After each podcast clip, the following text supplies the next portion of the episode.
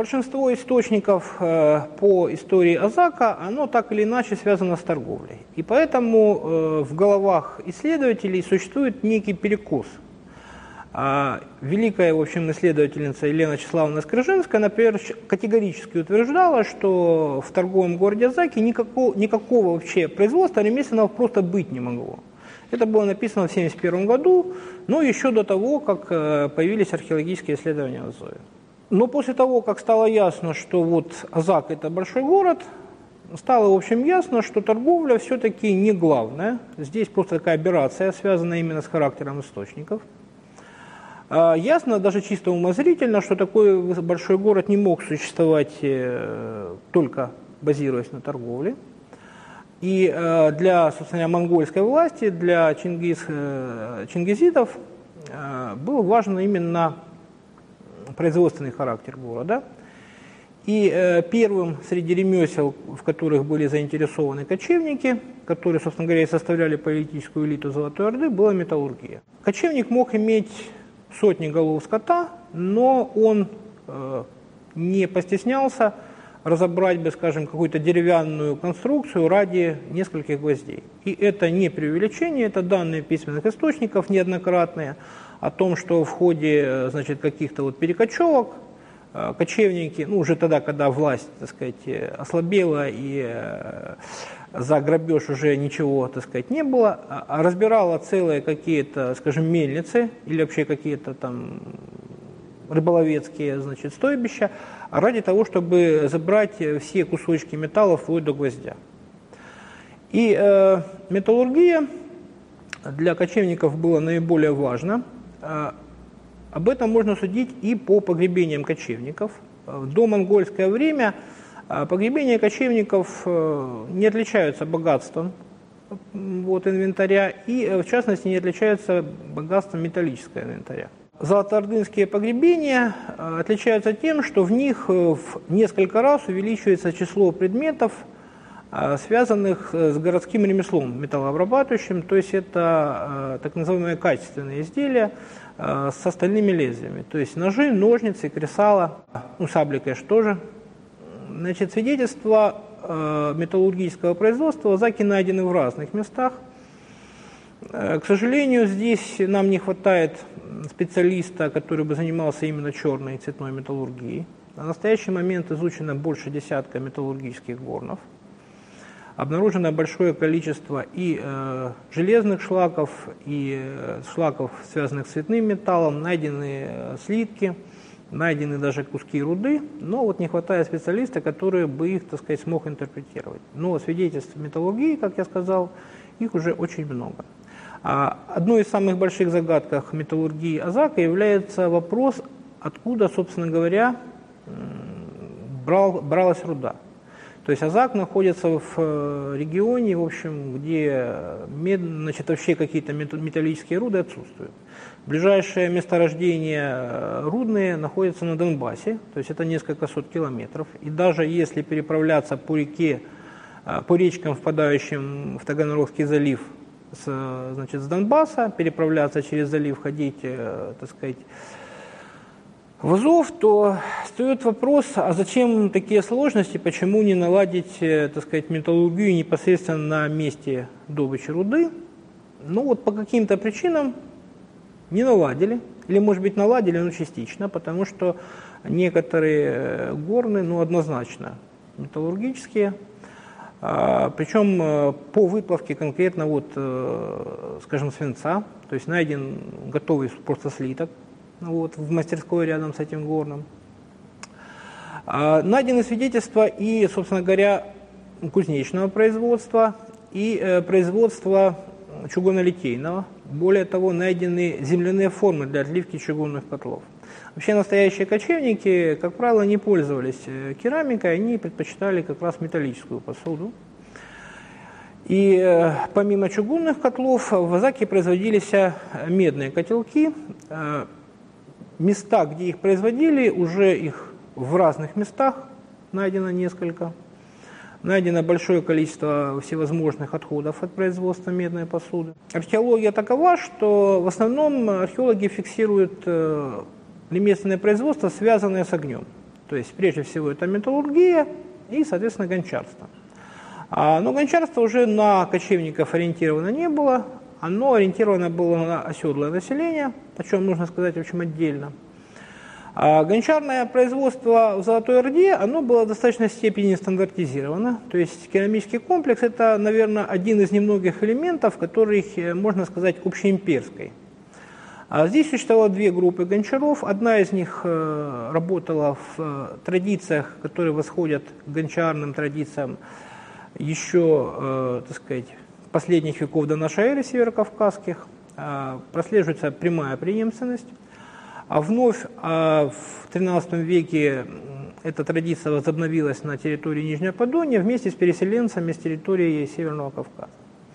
Таких гончаров в Азаке было, наверное, несколько десятков, а то, может быть, и сотен. А, есть свидетельство того, что, ну, археологический, естественно, анализ самих находок подсказывает, что у Гончарова Азака была какая-то корпорация. И э, в начале XIV века появляются гончары другого типа. Это гончары, которые занимались э, производством, главным образом, поливной керамики. Это высокотехнологичные мастера. И между этими мастерами и, так сказать, местными аборигенными мастерами существовало определенное какое-то разделение труда. Э, вообще гончарство – это отдельная, э, хорошо если изученная тема, поэтому за несколько минут о них не, рассказ, так сказать, не расскажешь. А скажу только, что в настоящий момент э, скрыто больше 20 э, значит, гончарных мастерских, которые разбросаны по городу, но тем не менее можно выделить несколько значит, гончарных районов, которые, соответственно, функционировали в разные периоды. А еще одним ремеслом, которое неплохо отслеживается на территории Азова, является производство э, изделий из кости и тесно связанное с ним производство кожевенных изделий. Естественно, что обработка кожи археологически фиксируется очень плохо, но тем не менее несколько э, участков нами обнаружены, где, очевидно, производилась сбруя и седла. То есть каким образом это удалось установить? А, в этих местах, во-первых, найдены орудия для, для мездрения, для обработки кожи, и, э, во-вторых, там обнаружены фрагменты костяных кантов, которые э, значит, украшали седла. То есть мы можем говорить о том, что в данном месте работал сеяльщик. Он одновременно по совместительству был и кожевником, он одновременно был и, соответственно, косторезом. Но вообще по количеству свидетельств косторезного ремесла Азак находится, конечно, на первом месте на территории вообще всей Восточной Европы, несмотря на то, что, в общем, нам досталось не так уж и много. О э, кожевенном производстве даже есть э, упоминания в письменных источниках. Э, дело в том, что э, во втором ярлыке, который выдан был ханом Джанибеком, властям Венеции упоминается э, о запретительной пошлине на вывоз необработанной кожи. Но э, золото, э, значит, золотоордынские власти, несмотря вроде бы на заинтересованность в развитии собственных ремесел, никаких протекционистских мер в общем не предпринимали. То есть вот эта вот мера по защите значит, кожевников, а, это единственная мера. И здесь речь шла только о запрете фактическом на вывоз необработанной кожи. А вот обработанную уже кожу, первично обработанную кожу вывозить можно было совершенно спокойно. Это приносило, в общем, неплохие прибыли. А все остальные ремесла, которые значит, нами изучены, они, в общем, как правило, фиксируются достаточно фрагментарно. Но об одном ремесле все-таки следует упомянуть, это хлебопекарное производство. А, дело в том, что по мнению ученых, именно развитие э, хлебопекарного производства, оно является очень хорошим диагности диагностическим э, признаком при анализе развития городов. То есть ясно, что вот если есть э, пекари, производившие хлеб на продажу, то вот именно здесь мы можем говорить о том, что город сложился, что это город крупный. На настоящий момент нами, опять же, изучены уже около десятка таких мастерских, разбросанных в разных частях города. В частности, вот в прошлом году на улице Измайлова, 48, было обнаружено несколько хлебопекарных горнов, расположенные в э, достаточно на небольшой территории и с более ранними находками. Это позволяет говорить, что вот там был такой вот хлебоцех XIV века. А есть свидетельства даже таких, существования таких ремесел, как, скажем, Плотницкого, но естественно, что э, в данном случае мы можем говорить о э, проживании на этой на этом участке ремесленников только в том случае, если мы находим несколько плотницких мастерских э, значит, инструментов в пределах одной усадьбы. А, еще одной значит, ремесленной отраслью в Азаке зафиксированной является химическое производство. Ну, э, слово алхимия – это, собственно говоря, просто химия с неопределенным арабским артиклем «аль». А до нас э, дошло значит, некоторое количество керамических шаров-реакторов, причем как сделанных на месте, так и, видимо, привезенных мастерами с собой – а эти шары предназначались для проведения каких-то реакций, требующих длительного нагревания без доступа кислорода. А, причем э, нагревание это не предполагало обязательно помещение в печь, а, соответственно, достаточно было просто нагревания на солнце. Поэтому они найдены в разных местах.